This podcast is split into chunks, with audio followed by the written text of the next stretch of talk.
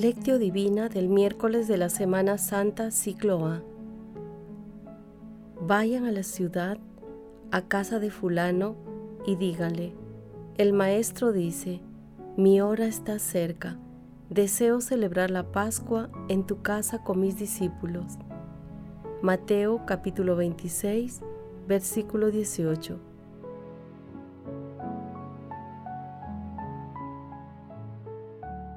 Oración inicial. Santo Espíritu de Dios, amor del Padre y del Hijo, ilumínanos con tu sabiduría para que podamos comprender el mensaje que Jesús nos quiere comunicar en este día. Espíritu Santo, otórganos la gracia para que la palabra sea nuestra escuela de vida Madre Santísima, intercede ante tu Hijo Jesucristo por nuestra petición. Ave María Purísima, sin pecado concebida.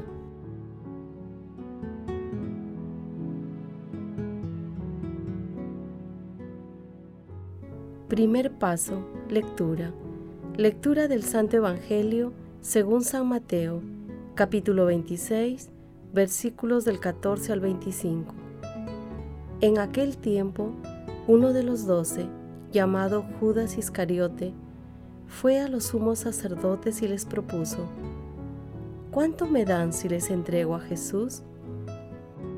Ellos acordaron darle treinta monedas de plata, y desde entonces andaba buscando ocasión propicia para entregarlo. El primer día de los ácimos, se acercaron los discípulos a Jesús y le preguntaron, ¿Dónde quieres que te preparemos la cena de Pascua? Él contestó, Vayan a la ciudad, a casa de fulano y dígale, el maestro dice, mi hora está cerca, deseo celebrar la Pascua en tu casa con mis discípulos. Los discípulos cumplieron las instrucciones de Jesús y prepararon la Pascua. Al atardecer, se puso a la mesa con los doce. Mientras comían dijo, les aseguro que uno de ustedes me va a entregar. Ellos, consternados, se pusieron a preguntarle uno tras otro, Señor, ¿acaso seré yo? Él respondió, El que ha mojado en la misma fuente que yo, ese me va a entregar. El Hijo del Hombre se va, como está escrito de él, pero ay del que va a entregar al Hijo del Hombre. Más le valdría no haber nacido. Entonces preguntó Judas, el que lo iba a entregar, ¿soy yo acaso, maestro? Él respondió, tú lo has dicho. Palabra del Señor. En el pasaje evangélico del día de ayer se narró, en parte, cómo se gestó la traición de Judas Iscariote y la triple negación de Pedro que próximamente iba a ocurrir. En la lectura de hoy se identifican tres segmentos bien definidos. El primero relata detalles del pacto traidor de Judas con los sumos sacerdotes. En el segundo, los discípulos preparan la cena pascual bajo las instrucciones de Jesús y, en el tercero, Jesús vuelve a anunciar la traición y Judas queda descubierto ante los ojos de Jesús.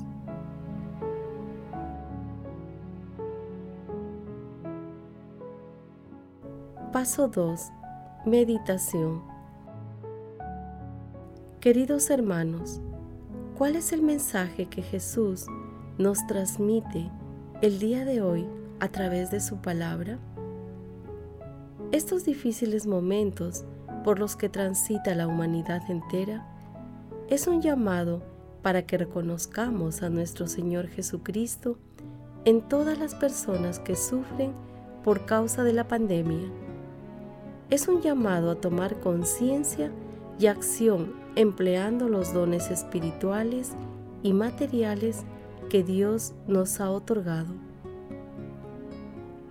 Hermanos, el dolor que produce la traición de una persona querida es muy grande y Jesús experimentó dicho dolor y lo soportó con valor y misericordia, teniendo en cuenta lo que se iba a desencadenar en los próximos días. En la actualidad, el mundo nos presenta, disfrazadas de bondad y justicia, muchas traiciones a Jesús, entre ellas el aborto y la eutanasia, que traicionan a la vida misma que es Jesús. La ideología de género y tantos otros constructos humanos que enaltecen las pasiones humanas distantes de los preceptos cristianos. Muchas veces, habiendo confesado la fe cristiana, pero llevados por las múltiples seducciones del mundo, abandonamos a Jesús y traicionamos sus preceptos. Las búsquedas de la paz en lugares y en prácticas equivocadas, distantes del amor de Dios, constituyen rechazos que unidos a otros hábitos van adquiriendo una fuerza inusitada que muchas veces conducen a renunciar a nuestra fe cristiana. En otras ocasiones, nuestros miedos, pasiones y la apertura de puertas a la oscuridad son la raíz de nuestro alejamiento de Jesús. Ante las múltiples tentaciones que nos presenta el mundo, analicemos cómo está nuestra fe respondiendo las siguientes preguntas. ¿Cómo hemos reaccionado o reaccionaríamos frente a una traición? ¿Tenemos presente a Dios en las alegrías de nuestras vidas, pero finalmente en las tribulaciones y miedos que experimentamos? ¿De qué es capaz nuestro corazón inspirado por nuestros miedos y pasiones? Que las respuestas a estas preguntas nos ayuden a seguir a Jesús con libertad y fidelidad. Jesús nos ama.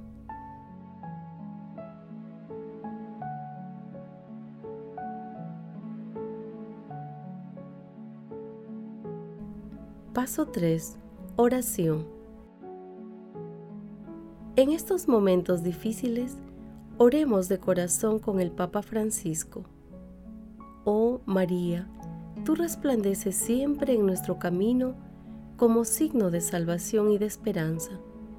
Nosotros nos confiamos a ti, salud de los enfermos, que junto a la cruz te asociaste al dolor de Jesús, manteniendo firme tu fe. Tú, salvación de todos los pueblos, sabes lo que necesitamos y estamos seguros de que proveerás para que, como en Caná de Galilea, pueda volver la alegría y la fiesta después de este momento de prueba. Ayúdanos, Madre del Divino Amor, a conformarnos a la voluntad del Padre y hacer lo que nos diga Jesús, que ha tomado sobre sí nuestros sufrimientos y ha cargado con nuestros dolores para llevarnos, a través de la cruz, a la alegría de la resurrección bajo tu amparo nos acogemos. Santa Madre de Dios, no deseche las oraciones que te dirigimos en nuestras necesidades. Antes bien, líbranos de todo peligro. Oh Virgen gloriosa y bendita. Amén. Padre eterno, que, para librarnos del poder del reino de las tinieblas, enviaste a tu Hijo para que soporte por nosotros los suplicios de la pasión y de la cruz, concédenos alcanzar la gracia de la resurrección. Amado Jesús, ten piedad y misericordia de las traiciones que muchas veces escondemos en nuestros corazones y envíanos la fuerza de tu Espíritu Santo para mantenernos vigilantes ante las seducciones del mundo. Amado Jesús, te pedimos por todos los moribundos y los difuntos, en especial por aquellos que han partido o están partiendo de este mundo sin el auxilio espiritual, para que obtengan tu misericordia y tomen parte en tu gloriosa resurrección. Madre Santísima, Madre del Amor Hermoso, intercede ante la Santísima Trinidad por nuestras peticiones. Amén.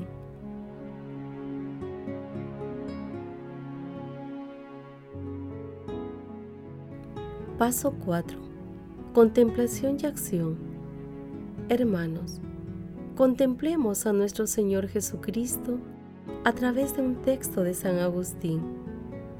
El Señor, hermanos muy amados, quiso dejar bien claro en qué consiste aquella plenitud del amor con que debemos amarnos mutuamente, cuando dijo, nadie tiene amor más grande que el que da la vida por sus amigos. Consecuencia de ello es lo que nos dice el mismo evangelista Juan en su carta. Cristo dio su vida por nosotros. También nosotros debemos dar nuestra vida por los hermanos, amándonos mutuamente como Él nos amó, que dio su vida por nosotros. Es la misma idea que encontramos en el libro de los Proverbios sentado a la mesa de un señor, mira bien qué te ponen delante y pon la mano en ello pensando que luego tendrás que preparar tú algo semejante. Esta mesa de tal Señor no es otra que aquella de la cual tomamos el cuerpo y la sangre de aquel que dio su vida por nosotros. Sentarse a ella significa acercarse a la misma con humildad, mirar bien lo que nos ponen delante equivale a tomar conciencia de la grandeza de este don y poner la mano en ello pensando que luego tendremos que preparar algo semejante significa lo que ya he dicho antes, que así como Cristo dio su vida por nosotros, también nosotros debemos dar la vida por los hermanos.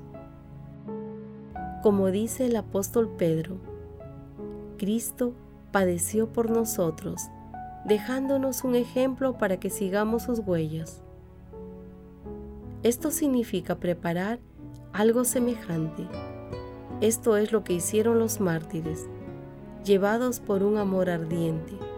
Si no queremos celebrar en vano su recuerdo, y si nos acercamos a la mesa del Señor para participar del banquete en que ellos se saciaron, es necesario que, tal como ellos hicieron, preparemos luego nosotros algo semejante. Por esto, al reunirnos junto a la mesa del Señor, no los recordamos del mismo modo que a los demás que descansan en paz, para rogar por ellos, sino más bien para que ellos rueguen por nosotros, a fin de que sigamos su ejemplo, ya que ellos pusieron en práctica aquel amor del que dice el Señor que no hay otro más grande.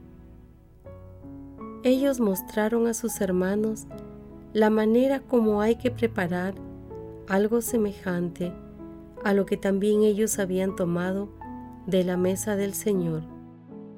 Lo que hemos dicho no hay que entenderlo como si nosotros pudiéramos igualarnos al Señor, aun en el caso de que lleguemos por Él hasta el testimonio de nuestra sangre. Él era libre para dar su vida y libre para volverla a tomar. Nosotros no vivimos todo el tiempo que queremos y morimos aunque no querramos. Él, en el momento de morir, mató en sí mismo a la muerte. Nosotros somos librados de la muerte por su muerte. Su carne no experimentó la corrupción. La nuestra ha de pasar por la corrupción hasta que al final de este mundo seamos revestidos por Él de la incorruptibilidad. Él no necesitó de nosotros para salvarnos. Nosotros sin Él nada podemos hacer. Él a nosotros, sus sarmientos, se nos dio como vid. Nosotros, separados de Él, no podemos tener vida. Finalmente, aunque los hermanos mueran por sus hermanos, ningún mártir derrama su sangre para el perdón de los pecados de sus hermanos, como hizo Él por nosotros, ya que en esto no nos dio un ejemplo que imitar, sino un motivo para congratularnos. Los mártires, al derramar su sangre por sus hermanos, no hicieron sino mostrar que lo habían tomado de la mesa del Señor. Amémonos, pues, los unos a los otros, como Cristo nos amó y se entregó por nosotros. Queridos hermanos, en estos difíciles momentos, acudamos a la misericordia divina a través de la indulgencia plenaria que la Iglesia pone a nuestro alcance y, cuando la crisis pase, hagamos una buena confesión. Renovemos nuestro propósito de superar nuestras debilidades, dejándonos guiar por Dios. Procuremos también que nadie se quede sin la gracia del perdón de Dios, invitando a las personas a nuestro alrededor a acercarse al perdón divino. Glorifiquemos a Dios con nuestras vidas.